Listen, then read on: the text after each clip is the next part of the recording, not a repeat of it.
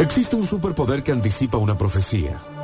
Existe una profecía que se convirtió en leyenda a fuerza de repetición y miedo. Y existe una leyenda que dice así. Un día un hombre será capaz de contar la historia que finalmente contenga a todas las historias del mundo. Será ese niño que congregue a su alrededor al resto de la humanidad para alzarse como el príncipe de las palabras, el señor de los sueños. Abran paso que Octavio Gencarelli viene a ocupar el trono y pónganse todos en semicírculo, porque llegó el momento en que la realidad abandona los márgenes de lo posible para transformarse en un caos romántico cuidadosamente organizado. ¿Acaso creen estar listos?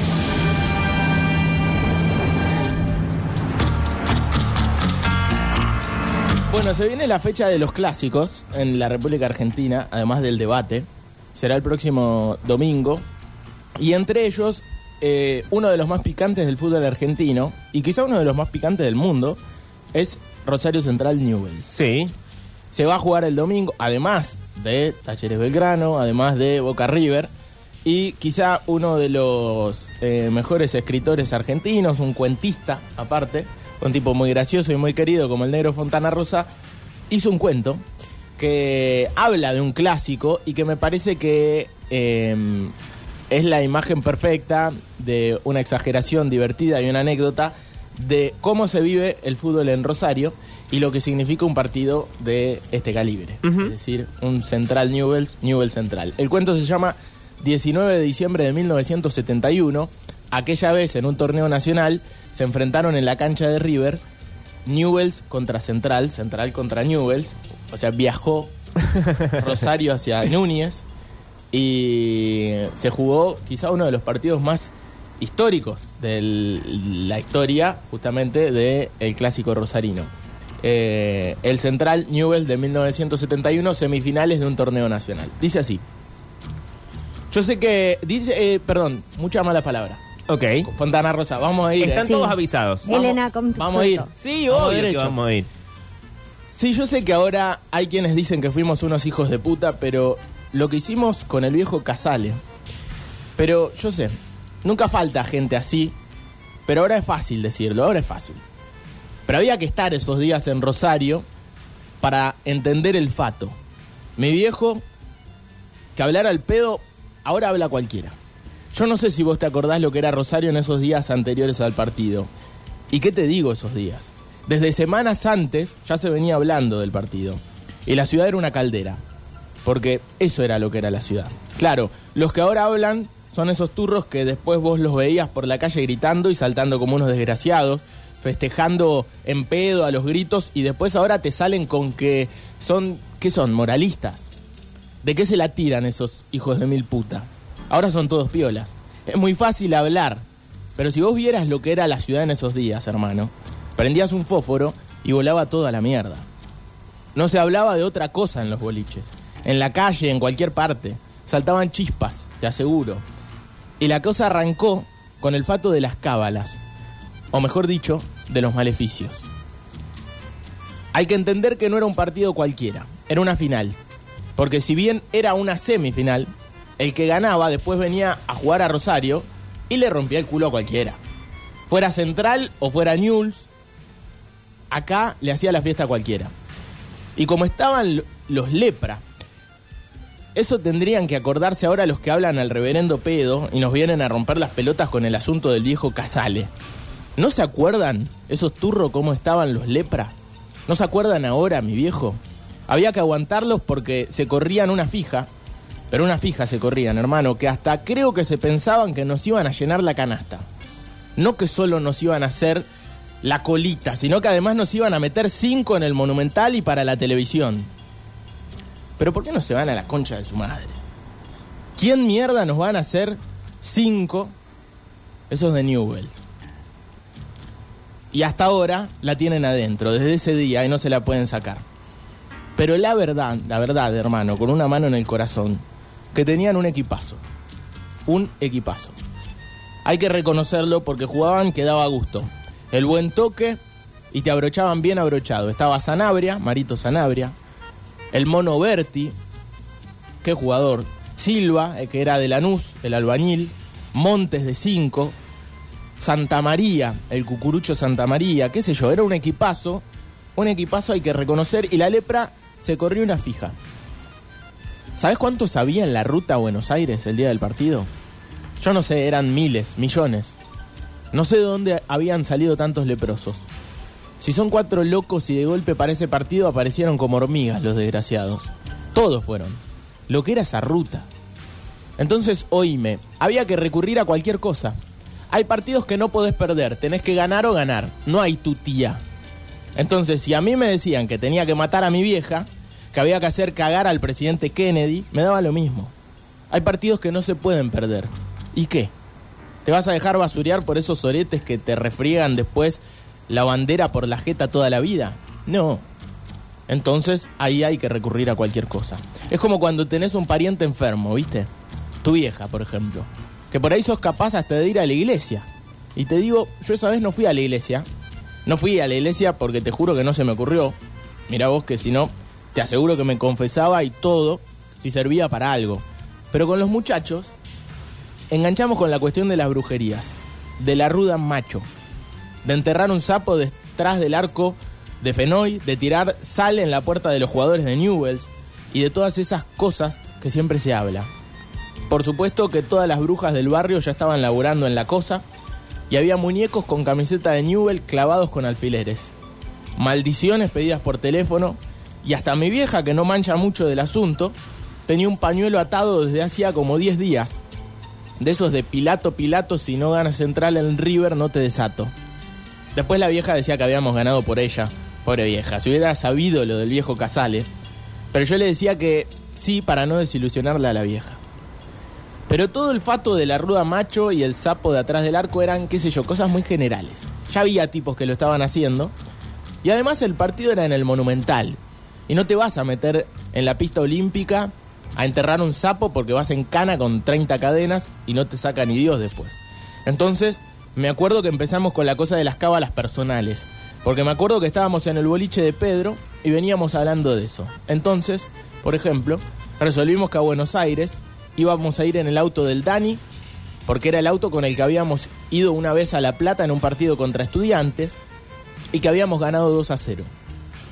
Yo iba a llevar, por supuesto, el gorrito que venía llevando a la cancha todos los últimos partidos. Y no me había fallado nunca el gorrito. A ese lo iba a llevar. Era un gorrito milagroso. El coqui iba a ir con el reloj cambiado de lugar. O sea, en la muñeca derecha y no en la izquierda. Porque en un partido contra no sé quién se lo había cambiado en el medio tiempo. Porque íbamos perdiendo. Y con eso empatamos. O sea, todo el mundo repasó todas las cábalas posibles. Como para ir bien de bien y no dejar ningún detalle suelto. Te digo más, estuvimos parados en la tribuna en el partido contra Atlanta para pararnos de la misma manera en el partido contra la lepra. El boludo de Michi decía que él había estado atrás del valija y el Miguelito porfiaba que el que había estado detrás del valija era él. Mira vos, hasta eso estudiamos antes del partido. Para que veas cómo venía la mano en esos días. ¿Y sabes qué te lleva a eso, hermano? ¿Sabes qué te lleva a eso? El cagazo. El cagazo te lleva a hacer cualquier cosa. Como lo que hicimos con el viejo Casale. Porque si llegábamos a perder, nos teníamos que ir de la ciudad. Nos teníamos que refugiar en el extranjero, te juro. No podíamos volver nunca más acá. Íbamos a perecer. Esos refugiados camboyanos que se tomaron el piro en una bolsa. Te juro que si perdíamos nosotros agarrábamos el ciudad de Rosario y por acá, por el Paraná, nos teníamos que ir todos, millones de canallas, no sé, a Diamante, a Perú, a Cusco, a la concha de su madre. Pero acá no se iba a poder vivir nunca más con la calgada de los leprosos. Ya el Miguelito había dicho bien claro que él se la daba, porque si perdíamos agarraba un bufo y se volaba la sabiola, y te digo que Miguelito es capaz de eso y mucho más, porque es el loco Miguelito. O hacerse puto. No sé quién había comentado la posibilidad de hacerse trolo y otra cosa mariposa. Darle las plumas y salir vestido de loca por Pellegrini y no volver nunca más a la casa.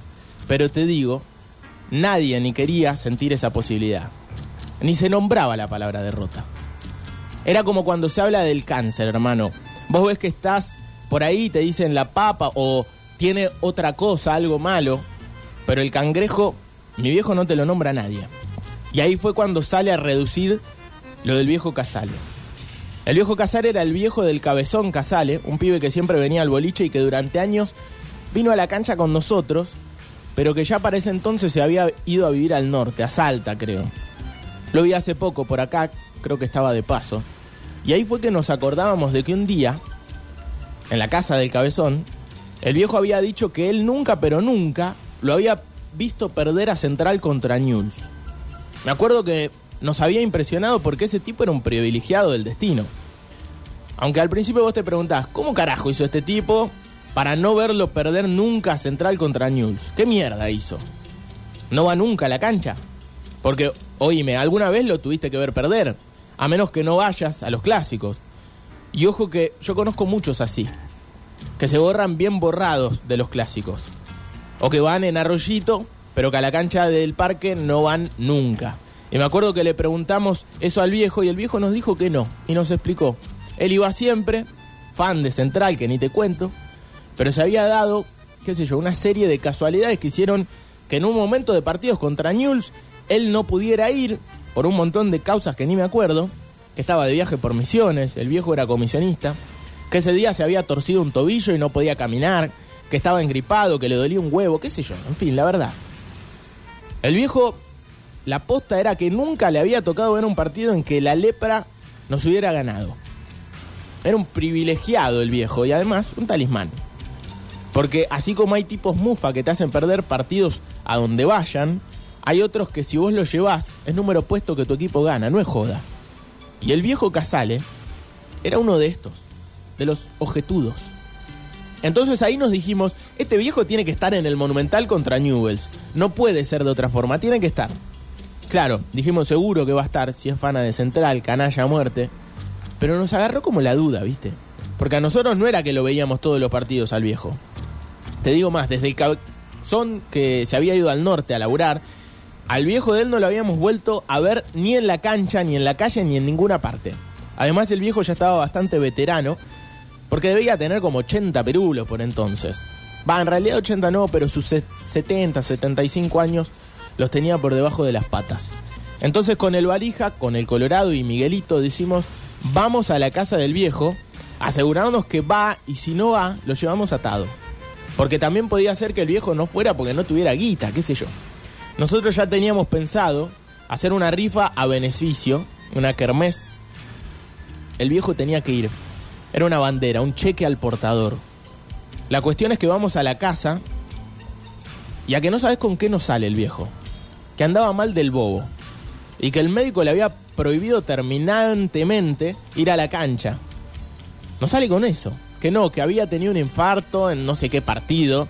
En un partido de mierda, después de que una pelota pegó en un palo que había estado muerto como media hora y lo habían salvado entre los indios con respiración artificial y masajes en el cuore, que había clavado la guampa de puro pedo y que le había quedado tal cagazo que no había vuelto a ir a la cancha desde hacía ya, mirá lo que te digo, dos años. Hacía dos años que no iba a la cancha el viejo ese, y no era solo que él no quería ir, sino que el médico y por supuesto la familia le tenían terminantemente prohibido ir. No sé si no le prohibían incluso escuchar los partidos por la radio, no sé si no se lo prohibían, para que no le pateara el bobo, porque parece que el viejo escuchaba un pedo demasiado fuerte y se moría. Vos le hacías uh en la cara al viejo y partía. ¿Te imaginás nosotros la desesperación? Porque eso era como un presagio, un anuncio del infierno. Era un preanuncio de que nos iban a cagar en Buenos Aires. Entonces empezamos a tratar de hacerle la croqueta al viejo, a convencerlo, a decirle, pero mire, don Casale, usted tiene que estar. Es una cita de honor. ¿Qué va a estar mal usted del corazón si se le ve cero kilómetro? Vamos, don Casale. Me acuerdo que lo jodía Miguelito. ¿Cuántos polvos echa por día? Usted está hecho un toro. Pero el viejo ni mierda. En la suya. Que no y que no. Le decíamos que el partido iba a ser una joda.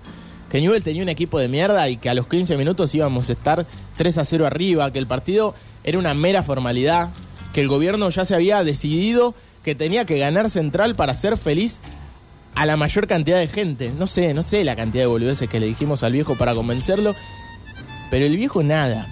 Una piedra el hijo de puta. Para colmo ya habían empezado a rondar la mujer del viejo, madre del cabezón, y una hermana del cabezón que querían saber qué queríamos decirle nosotros al vicio en esa reunión, porque medio que ya sospechaban que nosotros no íbamos para nada bueno. En resumen, que el viejo nos dijo que no, que ni loco, que ni siquiera sabía si iba a poder resistir la tensión de saber que se jugaba el partido. Aún sin escucharlo. Porque el viejo los diarios los leía, tan boludo no era, y sabía cómo venía la mano, cómo era la cosa, cómo formaban los equipos, suplentes, historial, antecedentes, chaquetillas, color, todo. Nos dijo más ese día, nos dijo bien temprano, antes de que empiecen a sacar y a pasar los camiones y los ómnibus con la gente yendo para Buenos Aires, yo me voy a la quinta de un hermano mío que vive en Villa Diego. No quiero escuchar ni los bocinazos. Me voy tempranito a lo de mi hermano, que a mi hermano le importa un sorete el fútbol, y me paso el día ahí sin escuchar radio ni nada, porque el viejo decía y tenía razón, que si se quedaba en la casa, por más que se encerrara en un ropero, algo iba a oír, algún grito, algún gol, alguna cosa iba a oír y se iba a quedar ahí mismo seco en el lugar. Así que se iba a ir a radicar en la quinta de ese hermano que tenía para borrarse del asunto. Muy bien. Te digamos que salimos de allí hechos bosta porque veíamos que la cosa venía muy mal. Casi ya era un dato seguro como para decir que éramos boleta. Para colmo, al valija el día anterior le había caído una tía del campo y él se acordaba que en un partido que perdimos contra San Lorenzo, esa misma tía le había caído un día antes. Era un presagio funesto el de la tía. Fue cuando decidimos lo del secuestro. Nos fuimos al boliche y esa noche lo charlamos muy seriamente. El Dani decía que no, que era una barbaridad, que el viejo se nos iba a morir en el viaje o en la cancha, y después iba a armar un quilombo que íbamos a terminar todos en cana, y que además eso sería un asesinato. Pero al Dani mucha bola no le dimos porque siempre fue un exagerado, y más que un exagerado era medio cagón el Dani. Pero nosotros estábamos bien decididos, y más que nada por una cosa que dijo el valija. El viejo estaba a 10 puntos. Había tenido un infarto, es cierto, pero hay miles de tipos que han tenido un infarto. Y vos lo ves caminando tranquilamente por la calle y sin hacer tanto quilombo como este viejo pelotudo. Como eso de meterse adentro de un ropero, no ir a la cancha, o dejar que te rigoree la familia como la esposa y la otra, la hermana del cabezón. Por otra parte, y vos lo sabés, los médicos son unos turros, unos turros que se ve que lo que querían hacer durar al viejo mil años para sacarle guita, hacerle experimentos y chuparle la sangre. Y además, como decía Miguelito, eso era cierto, vos le veías al viejo y estaba fenómeno.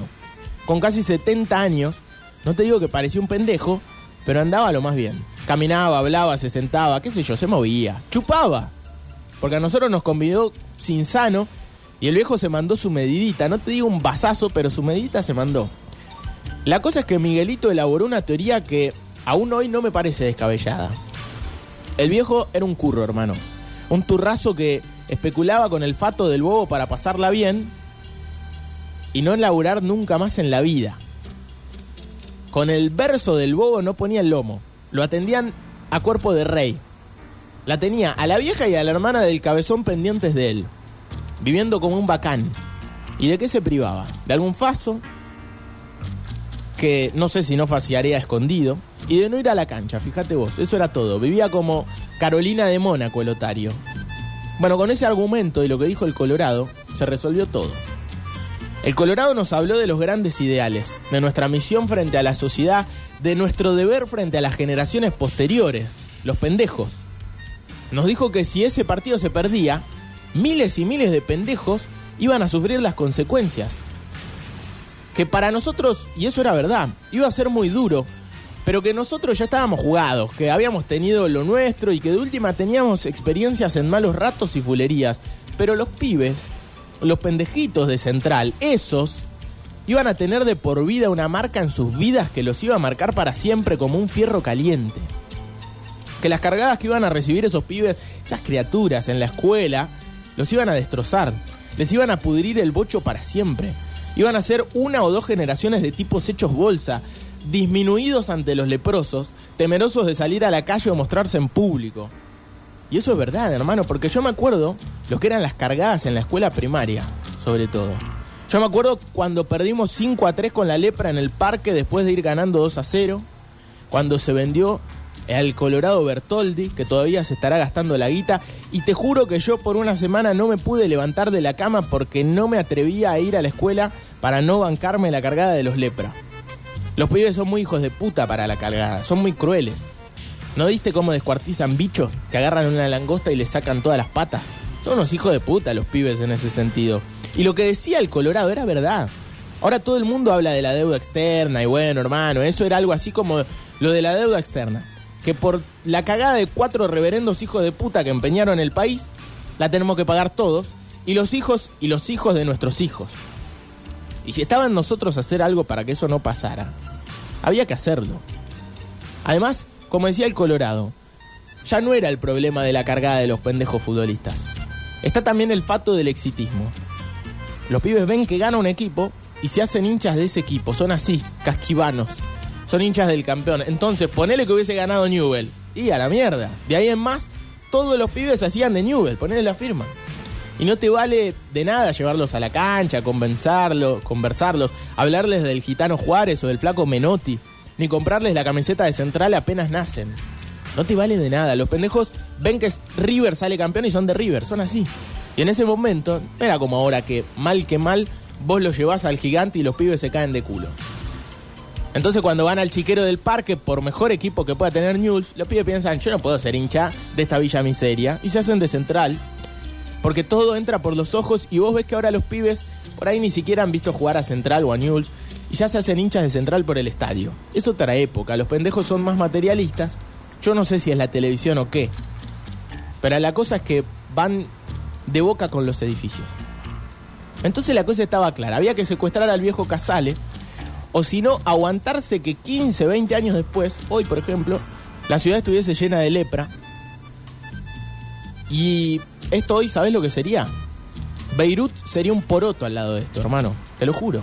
El que organizó la operación Eichmann, como lo llamamos, fue el Colorado. Lo llamamos así por ese general alemán, el torturador, que se choraba de acá una vez los judíos, ¿viste? Y los nuestros era más o menos lo mismo. El Colorado era un tipo muy cerebral, que le carbura muy bien el bocho y lo organizó todo. El Colorado ya no estaba por entonces en la OCAL. La OCAL, no sé si sabes, es una organización de acá, de Rosario, que se llama así porque son iniciales. Organización Canalla Antilepra. Son un grupo de ñatos como el Ku Klux Klan, más o menos, que se reúnen en reuniones secretas. Y no sé si no van con capucha y todo a las reuniones, o si queman algún leproso vivo en cada reunión. Mira, yo no sé si es requisito indispensable ser hincha de central, pero seguro lo que tenés que hacer es odiar a los lepra. Tenés que odiar más a los lepra que lo que querés a central. Hacen reuniones, escriben el libro de actas, piensan maldades contra los lepras, festejan fechas patrias de partidos que les hemos ganado, tienen himnos, son como esos tipos de masones que nadie sabe quiénes son, andan con antorchas. Bueno, de local, de local, era. Al Colorado lo echaron por fanático. Con eso te digo todo, pero es un bocho el Colorado. Y él fue el que organizó el operativo. Y te la cuento porque es linda. No sé si un día estos no aparecen en el selecciones y todo. Averiguamos qué ómnibus iban para Villa Diego. A dónde tenía el hermano la quinta desde donde vivía el viejo, ahí por San Juan al 1400, lo único que lo dejaba en ese entonces, si, no, eh, si mal no recuerdo, era el 305 que pasaba por la calle San Luis. O sea que el viejo tenía que tomarlo en San Luis, Paraguay o San Luis Corriente, no más allá de eso, más o menos fuera muy pelotudo y lo fuera a tomar en Boulevard Oroño, que no sé para qué mierda iba a hacer eso. Ahora, la duda era si el viejo se iba a ir en ómnibus o en auto, porque si se iba en auto nos recagaba. Pero nos jugábamos a que se iba a ir en ómnibus porque auto no tenía y seguro que el hermano tampoco tenía, debía ser un muerto de hambre como él. Y te digo que la cosa venía perfecta, porque el viejo nos había dicho que iba a salir bien temprano para no infartarse con las bocinas, o sea que nosotros podíamos combinarlo con el horario de salida nuestra para el partido. Porque también nos cagaba si salía una hora a la una de la tarde para Villa Diego, porque después cómo llegamos nosotros a Buenos Aires para la hora del partido con el quilombo que es la ruta y un ómnibus de línea. Lo más probable es que nos hiciéramos pelota en el camino por ir a los pedos. Y por otra parte, hermano, Villa Diego queda saliendo para Buenos Aires. O sea que la cosa estaba clavada. Después hubo que hablar con los otros muchachos, porque convencer a Rulo no nos costó nada. A él le daba lo mismo. Y además le contamos los entretelones del asunto. Te digo, el Colorado maneja la cosa como un capo, un maestro. El asunto era así, el Rulo es un fan amigo de Central que tiene un par de ómnibus.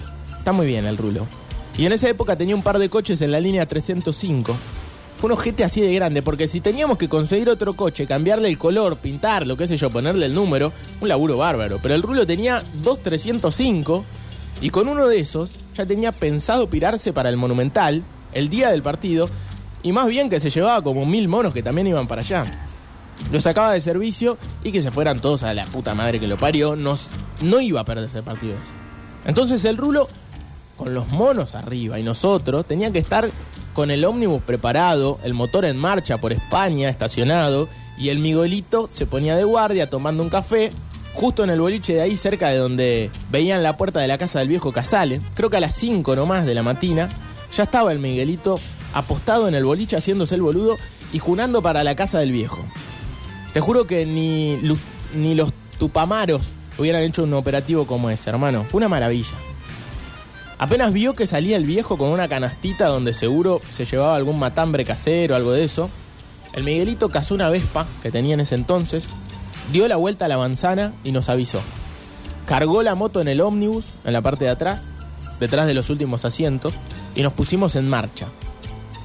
Ya les habíamos dicho a tres o cuatro pendejos de esos quilomberos de la barra que se hicieran bien los sotas, que no dijeran ni media palabra y se hicieran los que apolillaban.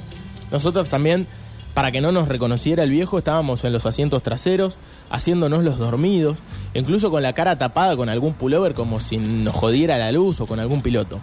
Te digo que el día había amanecido frío y lluvioso como la otra fecha patria, el 25 de mayo.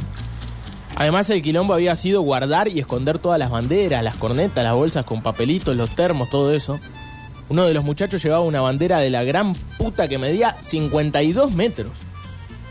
Media cuadra de bandera que decía empalme graneros presente y tuvimos que meterla debajo de un asiento para que el viejardo no la bichara. La cosa es que el viejo subió medio dormido y se sentó en uno de los asientos de adelante que ya habíamos dejado libre a propósito para que no viera a los muchachos del ómnibus Rulo le cobró el boleto y todo, y nadie se hablaba como si no nos conociéramos. Y como el ómnibus iba haciendo el recorrido normal, el viejo iba a lo más piola, mirando por la ventanilla. La cuestión es que llegamos a Villa Diego y el viejo tranquilo. Cada tanto cuando nos pasaba algún auto con banderas en el techo tocando bocina, el viejo miraba a los que tenía cerca y movía la cabeza como diciendo, mirá vos. Se ve que tenía unas ganas de hablar, pero nadie quería darle mucha bola para no pisarse en una de esas. Así que nos hacíamos todos los dormidos. Parecía que había tirado un gas adentro de ese ómnibus, hermano. Como cuando se muere algún ñato, ¿viste? Que se queda a polillar en el auto con el motor prendido y lo hace cagar el monóxido de carbono, creo. Bueno, así pareciera que a nosotros nos había agarrado el monóxido de carbono. Pero cuando llegamos a Villa Diego, por ahí el viejo se levanta y le dice al rulo, en la esquina, jefe. Y yo no sé qué le dijo el rulo, algo de que ahí no se podía parar, que estaba cerrado el tráfico, que había que seguir un poco más adelante, y el viejo se la comió, pero se quedó paradito al lado de la puerta. Al rato, por supuesto, de nuevo, el viejo en la esquina. Ahí ya el rulo nos miró porque se le había acabado los versos. Y ahí, hermano, vos no sabés lo que fue eso.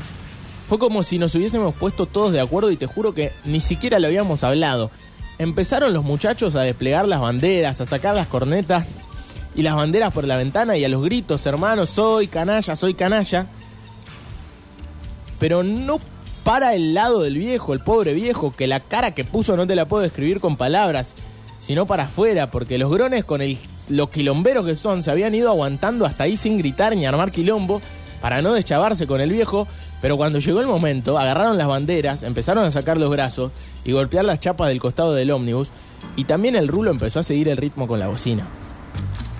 ¿Viste esas películas de cowboy cuando los choros van a asaltar una carreta donde parece que no hay nadie? O que lo maneja nada más que un par de jovatos y de golpe se abren los costados y aparecen 17.000 soldados que los cagan a tiros? Que se levantan la lona y estaban todos adentro haciéndose los sotas. Bueno, ese ómnibus debió ser algo así. De golpe se transformó en un quilombo, un escándalo. Gritos, bocinazos, cornetas, una joda. Y la gente al lado de la ruta, porque desde la madrugada ya había gente a los costados de la ruta esperando que pasaran las caravanas de hinchas. Era para llorar eso, conmovedor. Te saludaban, gritaban, levantaban los puños. Por ahí algún lepra, a las perdidas, te tiraba un cascotazo. Pero vuelvo al viejo. El viejo, no sabes la caripela que puso. Porque nosotros lo estábamos mirando porque decíamos, este es el momento crucial, crucial. Y ahí el viejo o cagaba la fruta, el corazón se le hacía bosta, o salía adelante. El viejo miraba para atrás a todos los monos que saltaban y cantaban y no lo podía creer. Se volvió a sentar y creo que hasta San Nicolás no volvió a articular palabra. Te digo que el rábano, el hijo de la Nancy, ya se había ofrecido a hacerle respiración boca a boca, llegado el caso. Que era algo a lo que todos mal que mal le habíamos esquivado el bulto porque, qué sé yo, te da un poco de asco, además con un viejo. Pero mira, te la hago corta. Cuando el viejo ya vio que no había arreglado, que no había posibilidad de que lo dejáramos bajar del ómnibus, se entregó. Porque al principio nosotros nos acercamos y nos reputió, nos dijo que éramos unos irresponsables, unos asesinos, que no teníamos conciencia, que era una vergüenza, qué sé yo, todo lo que nos dijo. Pero después cuando nosotros le dijimos que él estaba perfecto, que estaba hecho un toro, que si se había bancado la sorpresa del ómnibus quería decir que ese cuore se podía bancar cualquier cosa, empezó a tranquilizarse. El Colorado llegó a decirle que todo era una maniobra nuestra para demostrarle que él estaba perfectamente sano y que incluso el médico estaba implicado en la cosa. Mirá, hermano, y creo porque es la pura verdad. ¿Qué intención puedo tener en mentirte hoy por hoy? Mucho antes ya de entrar a Buenos Aires, ese viejo era el más feliz de los mortales. Te lo digo yo y te lo juro por la salud de mis lujos. El viejo cantaba, puteaba, chupaba mate, comía factura, gritaba por la ventana y a la cancha se bajó envuelto en una bandera. No había en la hinchada un tipo más feliz que él. Vino con nosotros a la Popu y se bancó toda la espera del partido, que fue más larga que la puta que lo parió, y después se bancó el partido. Estaba verde, eso sí, y había momentos en que parecía que vos lo pinchaba con un alfiler y reventaba como un sapo, porque yo lo relojeaba a cada momento. Y después del gol del Aldo, yo lo busqué. Lo busqué porque fue tal el quilombo y el desparramo cuando el Aldo la mandó adentro que yo ni sé por dónde fuimos a caer entre las avalanchas y los abrazos y los desmayos y esas cosas. Pero después miré para el lado del viejo y lo vi abrazado a un grandote musculoso casi trepado arriba del grandote llorando. Y ahí me dijo, me dije, si este no se murió acá, no se muere más. Es inmortal. Y después ni me acordé del viejo. Que lo que los alambramos, los que cortamos clavos, los fierros que cortamos con el upite, hermano, ni te la cuento. Eso no se puede relatar, porque rezábamos, nos dábamos vueltas. Había gente que se sentaba entre todo ese quilombo porque no quería ni mirar, porque nos cagaron a pelotazos. Ya el segundo tiempo era una cosa que la tenían siempre ellos. ¿Y sabés qué era lo fulero, lo terrible? Que si nos empataban, nos ganaban. Porque esa es la justa. Nos ganaban esos hijos de puta. Nos empataban, iban a suplementario y ahí nos iban a hacer el orto, porque estaban más enteros y se veían como un malón. Qué manera de alambrar, decía. Decía que ese día, Dios querido, yo no sé si. ¿Qué tenía el flaco Menotti que sacó cualquier cosa, sacó todo? Vos no querías creer lo que sacó ese día el flaco en Clenque, que parecía que se rompía pedazos en cada centro. Le sacó un cabezazo de pique al suelo a Silva, que lo vimos todos adentro, que era ir para ir todos en procesión, y besarle el culo al flaco ese. ¿Qué pelota le sacó a Silva? Ahí nos infartamos todos, faltaban cinco minutos. Y si nos empataban, te repito, éramos boleta en el suplementario. Me acuerdo que miro para atrás y lo veo al viejo, blanco, pálido, con esos, los ojos desencajados, pobrecito, pero vivo. Y ahora yo te digo, te digo, y me gustaría que me contesten todos esos que ahora dicen que fue una hijaputez lo que hicimos con el viejo Casal ese día. Me gustaría que alguno de esos turritos me contestara si alguno de ellos lo vio como lo vi yo al viejo Casale cuando el referí dio por terminado el partido. Que alguno me diga si de puta casualidad lo vio al viejo Casale como lo vi yo cuando el referí dio por terminado el partido y la cancha era un infierno que no se puede describir en palabras. Te digo que me gustaría que alguien me diga si alguien lo vio como lo vi yo. La cara de felicidad de ese viejo, hermano. La locura de alegría en la cara de ese viejo. Que alguien me diga si lo vio llorar abrazado a todos como lo vi llorar yo a ese viejo. Que te puedo asegurar que ese día fue para ese viejo el día más feliz de su vida. Pero lejos el día más feliz de su vida. Porque te juro, qué alegría que tenía ese viejo era algo impresionante. Y cuando lo vi caerse al suelo como fulminado por un rayo, porque quedó seco el pobre viejo, un poco que todos pensamos, ¿qué importa? ¿Qué más quería que morir ese, ese hombre? Esa es la manera de morir para un canalla. ¿Iba a seguir viviendo? ¿Para qué? para vivir dos o tres años raposos más, así como estaba viviendo adentro de un ropero, basureado por la esposa y toda la familia. Más vale morirse así, hermano. Se murió saltando feliz, abrazado a los muchachos al aire libre, con la alegría de haberle roto el orto a la lepra por el resto de los siglos. Así se tenía que morir. Que hasta lo envidio, hermano, te juro, lo envidio. Porque si uno pudiera elegir la manera de morir, yo elijo esa, hermano. Yo elijo esa ya va por el aire buscando su gol. Aldo Boy, Aldo Boy,